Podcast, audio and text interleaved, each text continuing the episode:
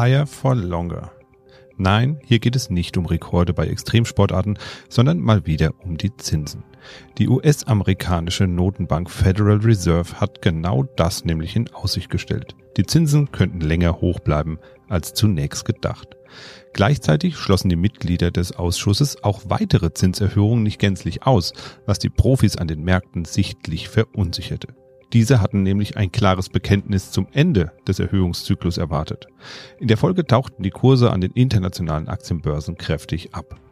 Und auch wenn die Stimmung der Unternehmen weiterhin trübe bleibt, scheinen sich doch leichte Silberstreifen am Horizont zu zeigen. Die Einkaufsmanager-Indizes im Euroraum sind leicht angestiegen. Zumindest bei den Dienstleistern. Dennoch stehen die kurzfristigen Zeichen weiterhin auf Schrumpfung. Warum sind weitere Zinserhöhungen notwendig? Was heißt das für Aktien- und Rentenmärkte? Und wie kommen die Unternehmen wieder aus dem Stimmungstief? Wir sprechen drüber in dieser Folge. Mikro trifft Makro. Mikro trifft Makro. Das Finanzmarktgespräch der DK Bank. Hallo und herzlich willkommen zur 80. Folge Mikro trifft Makro. Heute ist Donnerstag, der 28. September 2023 und bei mir ist der Chefvolkswirt der DK Bank Dr. Ulrich Kater. Guten Morgen, Herr Kater. Ja, hallo. Ja, heute dann mal hoffentlich ohne Warntag und ohne Unterbrechung das Ganze. Bevor wir in die heutige Folge einsteigen, wollte ich noch mal einen kleinen Hinweis auf einen anderen Podcast loswerden. Ich werde ja immer gefragt als Vielhörer und ich höre auch schon relativ lange Podcasts. Was sind denn so Podcasts, die man mal hören kann? Was ist denn interessant? Und da gibt es einen, den ich immer ganz gerne höre. Geschichten aus der Geschichte heißt der. Da gibt es jede Woche eine Anekdote, irgendeine Begebenheit aus der Geschichte, die eben besprochen wird von zwei Historikern.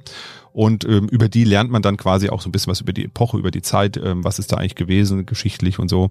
Und da gab es letztens eine Folge, die Folge 416, die hat sich mit dem Thema beschäftigt, ähm, das uns quasi ja auch äh, hier alle zwei Wochen beschäftigt, nämlich Geld, beziehungsweise insbesondere Münzgeld und die ersten Münzgeldprägungen, die entstanden sind in Kleinasien, in Lydien, wo der Herrscher Aliates eben begann als erster Münzen zu prägen. Den Link packe ich mal in die Show Notes. Ich fand es ganz interessant. Vieles weiß man natürlich, wie das so war mit den Tauschgeschäften und was die Schwierigkeiten waren und so weiter. Aber ich fand es wirklich eine interessante Folge und generell auch ein guter Podcast, kann man gerne mal reinhören. Ja, jetzt aber zu unseren Themen und um Geld geht's ja wie gesagt bei uns auch. Münzgeld eher weniger, meistens ja eher so ja elektronisches Geld mittlerweile oder eben auch nur Geldkonzepte wie zum Beispiel die Geldmengen oder ähnliches. Ähm, darüber sprechen wir ja hier. Und uns lassen gelinde gesagt die Zinsen nicht wirklich los. Die EZB hat wieder erwarten der meisten Profis nochmal eine Schippe draufgepackt äh, letztens. Die Federal Reserve hat äh, nur nochmal deutlich gemacht, dass die Zinsen länger hoch bleiben könnten. Higher for longer hieß es dort, kurz und knapp.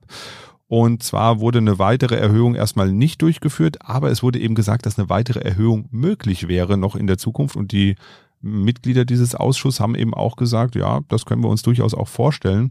Und damit hat wohl niemand so richtig gerechnet. Die Märkte haben deutlich nachgegeben seitdem. Und ich habe mich da gefragt, Herr Kater, ist das auch so ein bisschen so eine Strategie, sowas mal anzudeuten und so ein bisschen vorzutäuschen? Naja, vielleicht könnten wir auch noch eine weitere Erhöhung machen, um mal zu gucken, wie reagieren die Märkte denn?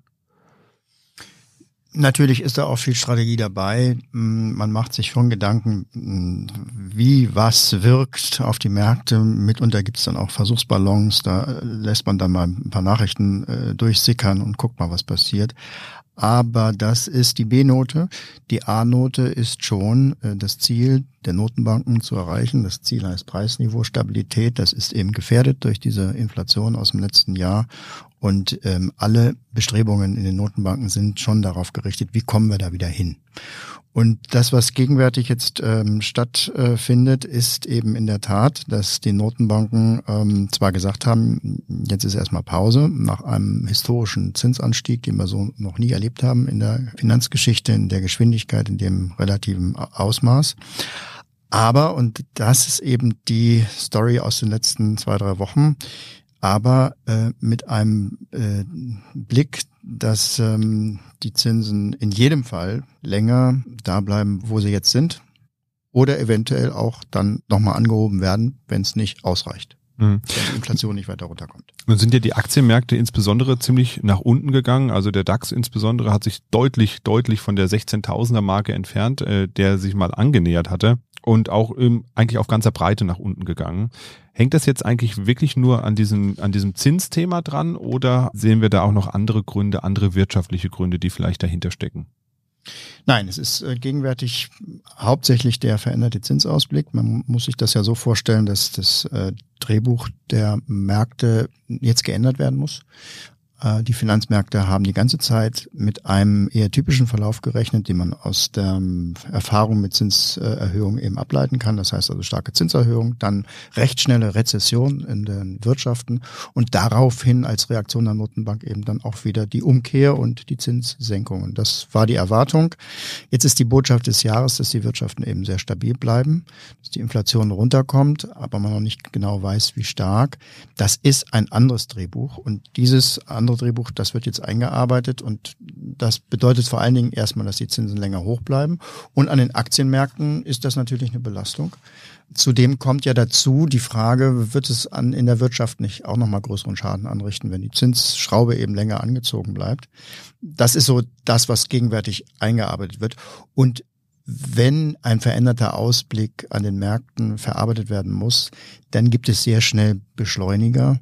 Einer der Beschleuniger sind äh, technische Marken. Also wir sind jetzt in, in den äh, Aktienmärkten äh, vielfach unter die 200-Tage-Linie gefallen und das bedeutet dann eine Beschleunigung, weil technisch orientierte ähm, Anleger dann verkaufen müssen. Das gleiche passiert bei den äh, an den Rentenmärkten auch. Das ist ja dann so ein bisschen Börsenpsychologie auch, ne? So, also wenn da eine gewisse Marke gerissen wird, dass dann viele eben sagen, okay, jetzt gehe ich mal raus, weil das ein technisches Signal ist. Es ist die die kurzfristige Börsen, ja, Logik ist es für viele nicht, aber äh, so funktionieren die Märkte. Äh, und so kommt eben dieses für viele erratische, kurzfristige, also Wochengeschehen zustande, wo man sagt, warum ist der Kurs heute hier und äh, gestern war auch da, ist dann gar nichts passiert. Ähm, das äh, sind die ganz normalen Marktmechanismen. Wir tun gut daran, uns eben äh, eher mittel- und langfristig zu orientieren, weil nur mittel- und langfristig sind diese fundamentalen Daten dann eben in den Kursniveaus dann doch äh, richtig reflektiert. Man kann jetzt auch noch ein bisschen weiter äh, äh, schauen. Es gibt dann natürlich auch noch saisonale Themen. Der, der September macht äh, seinem Ruf als äh, schlechter Börsenmonat alle Ehre. Ähm, der Oktober ähm, kommt danach, will ich mal so sagen. Ähm, das heißt also, wir haben dann auch ein Saisonmuster, was häufig, natürlich auch nicht immer, aber was häufig eben dann auch noch zuschlägt. Ähm, wenn es dabei bleibt, dann äh, ist natürlich auch klar, dass äh, November und Dezember dann gegen das Jahresende auch dann wieder Gegenkräfte einsetzen. Also wir machen uns um die Aktienmärkte jetzt keine Sorgen, weil sich fundamental eben nichts geändert hat, Stand heute und wir eher diese Konsolidierung, die wir jetzt sehen, auch die Kräfte, die nach unten wirken, eher als Gelegenheit sehen, den Markt eben noch billiger abzugreifen, denn er ist ja auch vorher schon gering bewertet gewesen, zumindest was Europa angeht. Schauen wir nochmal auf die Rentenmärkte. Das ist ja so eine Anlageklasse, die Anleihen, die so ein bisschen zurückgekommen sind jetzt auch durch die Zinswende. Da hat sich ja ein bisschen was normalisiert. Die Renditen wirken sehr attraktiv jetzt erstmal. Und das Segment kehrt ja eigentlich so zu alter Stärke zurück, kann man sagen. Also es gibt wieder Zinsen, es gibt kurzfristig auch wieder was, es gibt langfristig auch langsam wieder was. Also da tut sich ja einiges, oder? Ja, Renten werden gerade wieder super interessant, ähm, nachdem sie ja wirklich in den letzten zehn Jahren ein ähm, Mauerblümchen-Dasein geführt haben.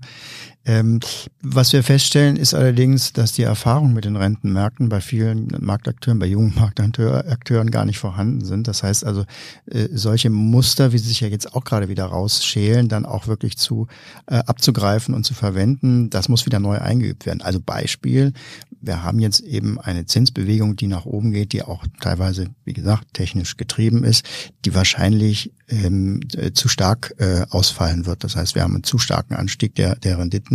Und da ist es dann natürlich sinnvoll, wenn man in dieser Zeit dann lange Renten einsammelt, weil äh, beim äh, Nachlassen der Renditen dann natürlich automatisch auch wieder dann äh, Kurssteigerungen ähm, dazukommen, zusätzlich zu dem Renditeniveau, was man sich eben sichert.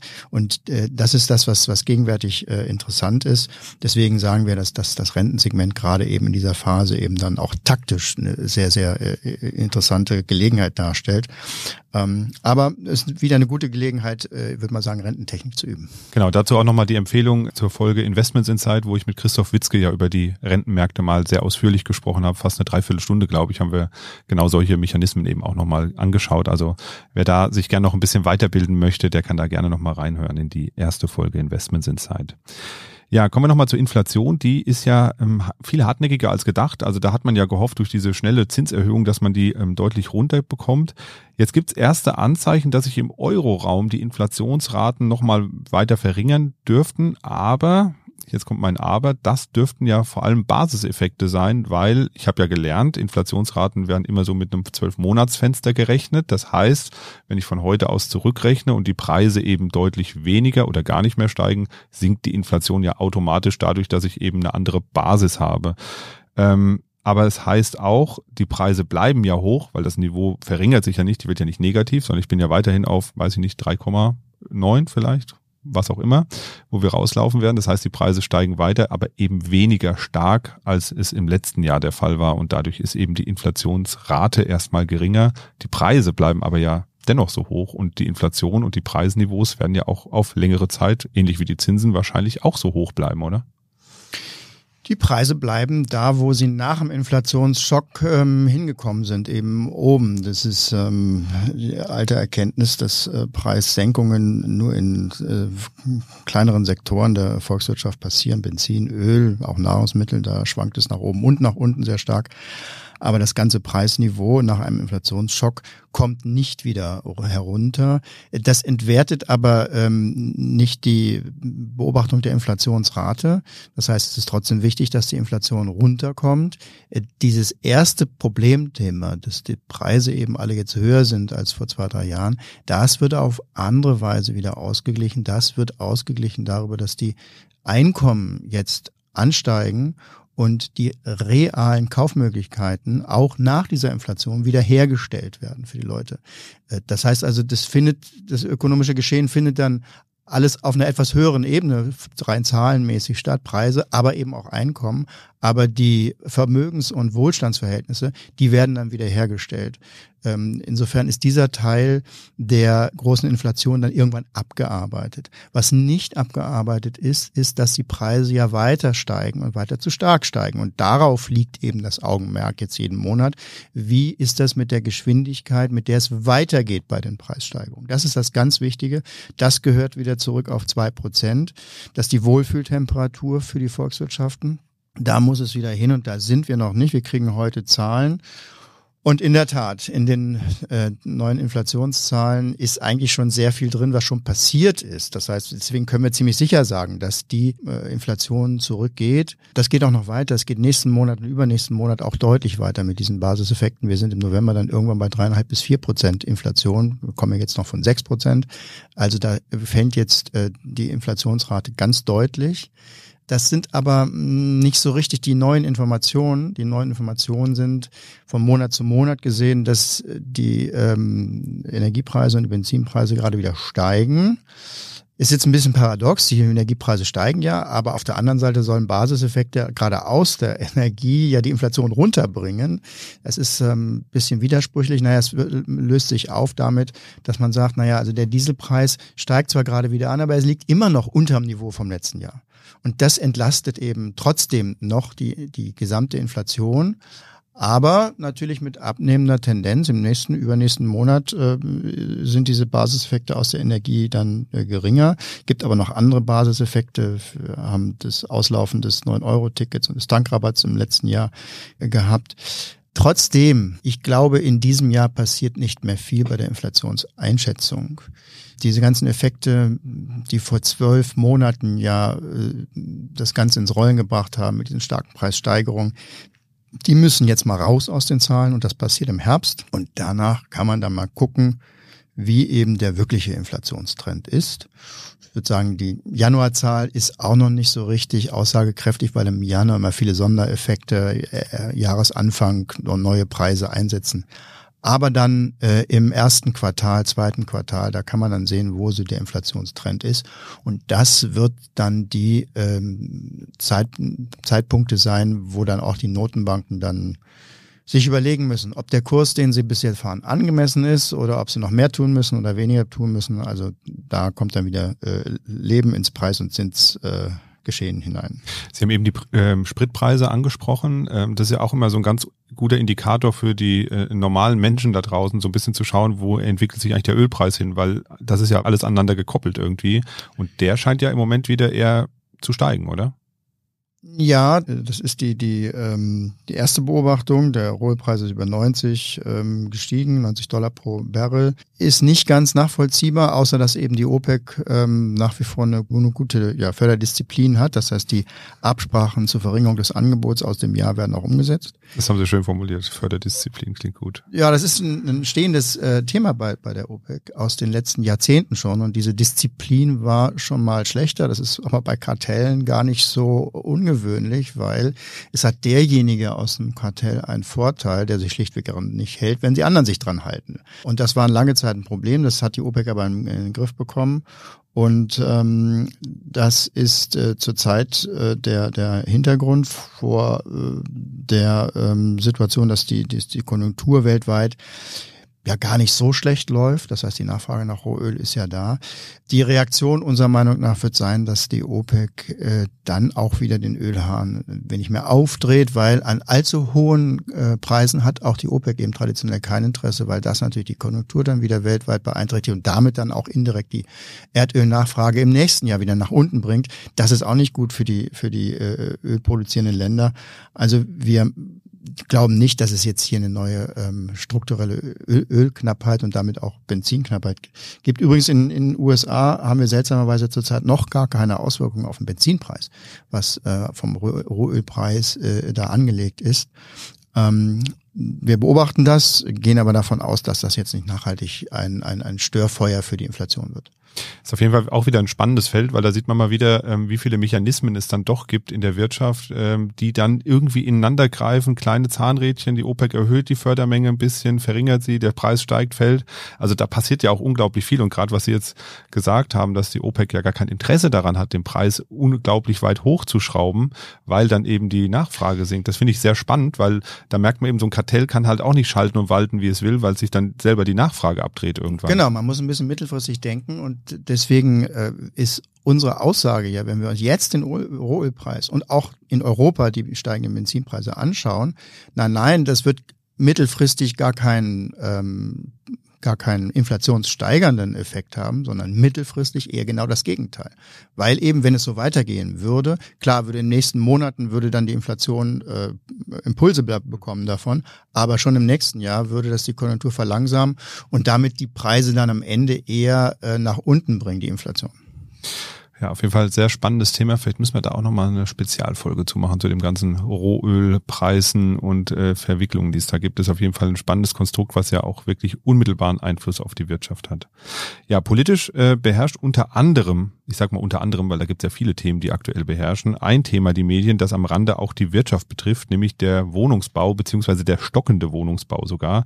Hier schlägt ja gerade bei den Rohstoffen auch die Inflation der Ambition der Politik so ein bisschen ein Schnippchen. Es sollten ja viele Wohnungen gebaut werden, aber die angepeilten Ziele, die werden wohl so ein bisschen verfehlt, weil die Investoren einfach sagen, hm, bei den Preisen, die da jetzt aufgerufen werden, da leidet natürlich die Rendite und vielleicht liegt es ja auch einfach daran, dass die Investoren mittlerweile einfach nochmal eine andere Quelle haben, nämlich die Zinsen sind eben wieder da und äh, bieten eben auch eine auskömmliche Rendite an. Liegt es an den Zinsen das und an den Alternativen für die Investoren oder gibt es andere äh, oder ist es tatsächlich äh, die Inflation?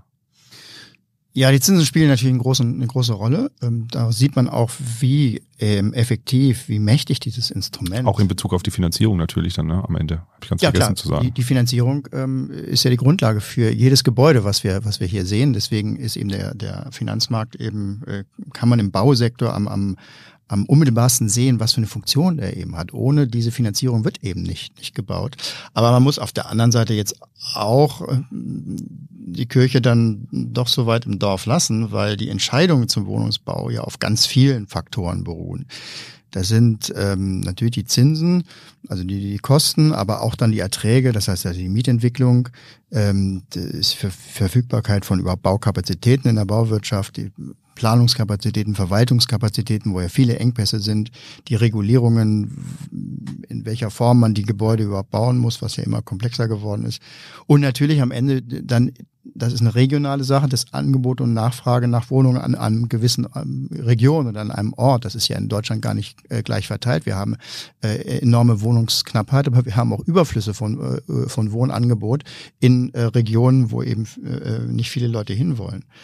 Also bis ins letzte Jahr würde ich sagen, haben eben diese ultraniedrigen Zinsen aus den letzten Jahrzehnten alle anderen Hürden so weit weggeräumt, wie es irgendwie ging. Ja, selbst die komplizierten Bauverordnungen und so weiter wurde versucht, sich da irgendwie drumherum zu, ähm, zu lavieren und deswegen wurde eben einigermaßen kräftig gebaut. Jetzt mit der Zinswende äh, haben sich eben die betriebswirtschaftlichen Umstände geändert. Äh, außerdem sind die Baukosten natürlich raufgegangen. Und vor allen Dingen, was jetzt gerade auch bremst, ist die Unsicherheit, ähm, die mit so einer Zinswende äh, natürlich auch ähm, immer mitkommt. Wie lange geht's noch nach oben? Äh, wie, wie kann man überhaupt einschätzen, was da zinsmäßig passiert? Und was hat das für Auswirkungen auf mein Bauprojekt? Fallen die Preise vielleicht noch länger? Das sind auch ganz typische ähm, Begleitumstände von solchen Änderungen in den Rahmenbedingungen. Und da diese äh, Veränderungen so heftig waren und so schnell gekommen sind, hat ein großer Teil des Immobilienmarktes einfach irgendwann im letzten Jahr schon einfach tief eingeatmet und den Atem angehalten. Das heißt also nichts weiter getan. Keine Transaktion, keine Entscheidung mehr, um eben diese Unsicherheit ähm, abzuwarten, bis sie vorbei ist, bis man das wieder besser einschätzen kann. Dass diese Phase aber so lange dauert, das hätte auch niemand äh, gedacht. Aber wir merken es ja jetzt, dass sich die Unsicherheiten langsam etwas auflösen. Der Zinsgipfel ist jetzt mal da, unabhängig davon, ob man nicht genau weiß, wann es runtergeht und ob, oder ob es vielleicht nochmal ein bisschen hochgeht. Aber das ist schon mal ein, eine, äh, eine Wegmarke jetzt hier bei dieser Zinswende. Und ähm, es passieren auch viele Dinge, es, äh, die jetzt schon in der Anpassung eben auch wieder dahin wirken, dass auch wieder mehr gebaut wird. Beispielsweise die betriebswirtschaftlichen Rechnungen von Neubauten verändern sich jetzt auch langsam wieder zum positiven Mietensteigen zum Beispiel. Und das hat natürlich auch für die äh, Wirtschaftlichkeit von, von Bauprojekten ähm, eine Bedeutung. Also dieser Schock, unter dem wir immer noch alle stehen im, im Immobiliensektor, der wird ähm, abklingen. Die Unsicherheiten äh, gehen zurück. Aber man muss sagen, die alten Hindernisse, die wir haben hier äh, im, im äh, Land, was eben die die Sperrigkeiten angeht, überhaupt was zu tun, äh, ökonomisch tätig zu sein, auch zu bauen, die bleiben natürlich vorhanden. Und eins ist auch klar, die Nachfrage, zumindest da, wo die Wohnungsknappheit ist, also in den Ballungszentren, ist nach wie vor immens. Wie gesagt, trifft die Ballungsgebiete und ihre unmittelbaren Einzugsgebiete in Deutschland. Da will nach wie vor jeder hin. Und wir dürfen nicht vergessen, wir haben die Bevölkerungszahl in Deutschland in den letzten zehn Jahren um zwei bis drei Millionen Menschen angehoben. Dann braucht man sich nicht wundern, dass äh, der Wohnungsmarkt das nicht verkraftet. Ja, da ist auf jeden Fall äh, eine Menge los am Wohnungsmarkt, also sowohl ähm, was die Kapazitäten angeht in der Bauwirtschaft, die natürlich ausgelastet sind ziemlich, das merkt man auch selber, wenn man mal einen Handwerker braucht zu Hause, da muss man schon ein bisschen warten und suchen. Und so geht's natürlich auch den Leuten, die größere Gebäude bauen, die müssen auch erstmal sich alles zusammensuchen und müssen schauen, sind da überhaupt Kapazitäten da. Also da passiert im Moment wirklich viel. Reden wir noch mal so ein bisschen über die generelle Stimmung in der Wirtschaft, die ist ja gelinde gesagt ziemlich übel, ziemlich schlecht im Moment. Und vor allem die deutsche Exportwirtschaft, die sieht äh, ganz dunkle Zeiten auf sich zurollen und auch ansonsten sieht es so bei den Unternehmen, so was die Stimmung angeht, eher trüber aus. Dennoch gibt es ein paar Aufhellungen am Horizont, zumindest auf europäischer Ebene. Da sind ein paar Indikatoren mal etwas gestiegen. Das wurde schon gleich als ähm, sehr positives Zeichen gewertet. Klingt irgendwie komisch so im Gesamtkontext. Warum steigen da jetzt einzelne Sektoren? Woran liegt das denn? Und ähm, wie sieht es denn grundsätzlich aus mit dieser Stimmung in der Wirtschaft? Ich würde sagen, die Stimmung ist aufgeschlagen, aber auf einem ziemlich tiefen Boden. Äh, die ist ja immer noch äh, unter Tiefs, diese Wirtschaftsstimmung. Wir haben jetzt beim letzten IFO eben die ersten ähm, Werte gehabt, die halt nicht mehr weiter abgesunken sind. Äh, Deutschland leidet nach wie vor unter einer Weltkonjunkturflaute. Ich sage nicht Einbruch, weil die Weltwirtschaft ist so okay unterwegs. Aber was eben die deutsche äh, Stärken angeht und das deutsche Exportprogramm angeht, das heißt also Investitionsgüter, da ist die Nachfrage einfach flau.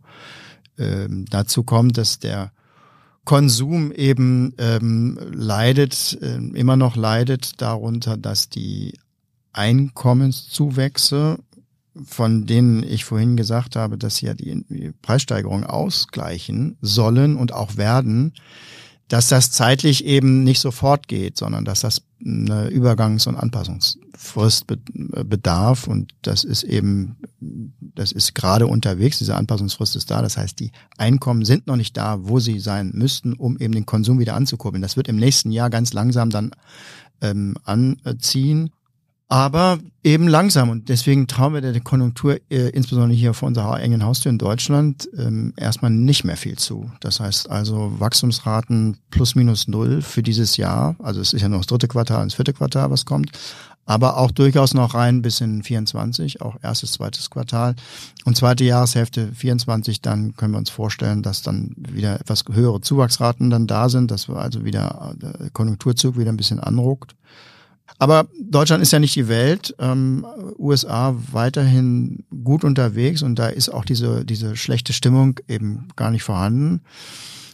Große äh, unbekannte Variable ist tatsächlich ähm, China. Würde die Konjunktur in China wieder anziehen, bedeutete das automatisch stärkere äh, Aufträge für die deutsche Wirtschaft. Ähm, das ähm, ist zurzeit nicht zu sehen, aber wir beobachten schon, dass China versucht, äh, die schwächelnde Konjunktur auch wieder in Gang zu bringen. Wir müssen schauen, ob die Bestrebungen und Programme, die da jetzt gemacht werden, ob die, ob die was bringen. Allzu viel wird es nicht werden, aber zumindest keinen negativen Einfluss mehr. Wenn, dann ein leicht positiver Einfluss auch auf die deutsche Wirtschaft. Und so wird man sich wahrscheinlich durchwursteln. Ähm, wir sehen jetzt um das in einem Satz zusammenzufassen, gerade was die deutsche Wirtschaft angeht, eben noch keine absehbare Trendwende hier. Gleichzeitig liest man auch immer wieder, dass Unternehmen ihre Produktion eben im, ins Ausland verlagern. Mercedes-Benz war jetzt beispielsweise wieder so ein bisschen in den Schlagzeilen. Da wurde ähm, drüber gesprochen, dass die ja auch in den USA jetzt von den finanziellen Anreizen ja profitieren, die aus dem Inflation Reduction Act rauskommen. Also da wollen ja insbesondere heimische Produktion eben unterstützt und wollen auch aufgrund dessen die Produktion dort weiter ausbauen. Das heißt also, wir werden ja weitere Produktionskapazitäten, vermutlich die wir heute in Deutschland haben, vielleicht ans Ausland verlieren. Also da gibt es einen richtigen Wettbewerb um Produktion auf globaler Ebene. Kann Deutschland bei sowas überhaupt mithalten oder sind wir da eigentlich außen vor? Naja, es gibt auch in Europa ähm, Investitionsanreize. Die Europäische ähm, Kommission denkt ja eben gerade jetzt verstärkt darüber nach, wie man den Maßnahmen aus den USA eben auch was entgegensetzen kann. Und dann stellt sich raus, dass die deutschen, äh, die europäischen Töpfe, die da bereitstehen ja schon aus dem äh, Corona-Zeiten und den äh, Transformations-, den Klimatransformationsüberlegungen heraus ja äh, durchaus größer sind als das, was die Amerikaner bereitstellen, ist das halt eine Frage der Fördertechnik. Die Amerikaner arbeiten sehr stark mit steuerlichen Anreizen. Ähm, und hier sind, ist es dann so ein Zuschussgeschäft, was, was sehr bürokratisch ist. Das sind Fragen dann der zweiten Reihe, aber grundsätzlich ähm, herrscht dann hier auch eine ähnliche Denke vor. Man darf das auch nicht überdramatisieren, wenn Produktionsverlagerungen stattfinden. Die sind immer sehr sichtbar und einzelne Werke mit ähm, Arbeitsplätzen sind dann auch betroffen. Das ist im Einzelfall immer sehr, sehr problematisch. Man muss sich fragen, ob es eben eine gesamtwirtschaftliche Bedeutung hat. Und das kann man eigentlich erst nach ein paar Jahren machen.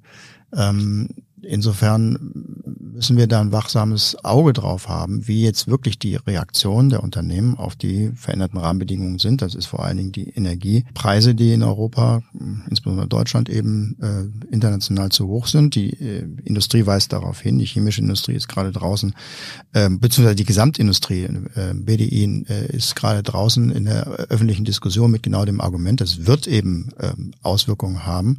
Ähm, da muss man natürlich die politischen äh, Forderungen, die dahinter stehen, immer so ein bisschen abziehen. Ich würde mal sagen, Wachsamkeit ist angemessen. Äh, wir sollten, wenn wir feststellen, dass wir hier zahlenmäßig und auch von der anzunehmenden Dauer her tatsächlich größere Einbußen im Industriebereich haben, dann sollten wir schon überlegen, wie wir das wieder einfangen.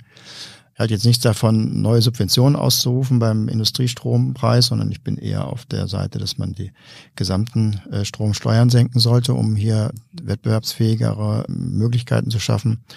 Aber äh, es hat jetzt auch keinen Zweck hier, und es ist auch nicht ist auch nicht angezeigt, hier jetzt hektisch zu werden. Die Dramatik, die sich in einzelnen Fällen ausdrückt, die ist nicht diejenige, die dann wirklich für die gesamte Wirtschaft und den gesamten Industrieanteil in Deutschland relevant ist. Aber wachsam muss man in jedem Fall sein.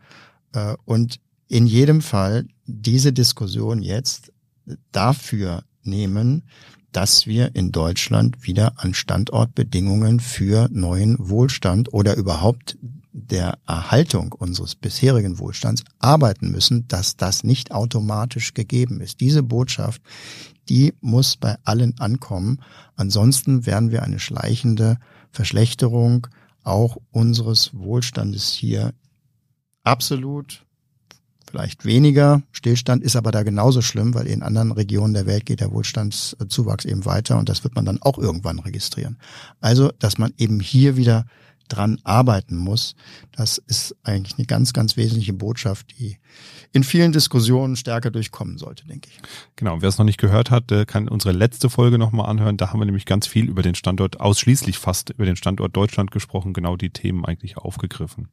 Werfen wir nochmal einen Blick auf Ihren Schreibtisch, Herr Kater. Zinsen und Inflation, damit beschäftigen Sie sich eigentlich äh, das ganze Jahr jetzt. Ähm, Gibt es noch andere Themen eigentlich jetzt auf dem Schreibtisch? Aktuell? Es ist eigentlich das Hammerthema, wirklich diese Zinswende. Ist eigentlich ziemlich langweilig für diejenigen, die eigentlich eher bluttriefende Zeitungsschlagzahlen lieben, äh, weil der Zins ist sowas Abstraktes. Aber es ist wirklich aus Konjunkturbeobachtungs- und aus makroökonomischer Sicht das Hammerthema. Sowas hat es noch nicht gegeben und sehr, sehr interessant, wie eben die Wirtschaften reagieren. Sehr interessant, dass es also stabil geblieben ist. Das ist die Story des, dieses Jahres.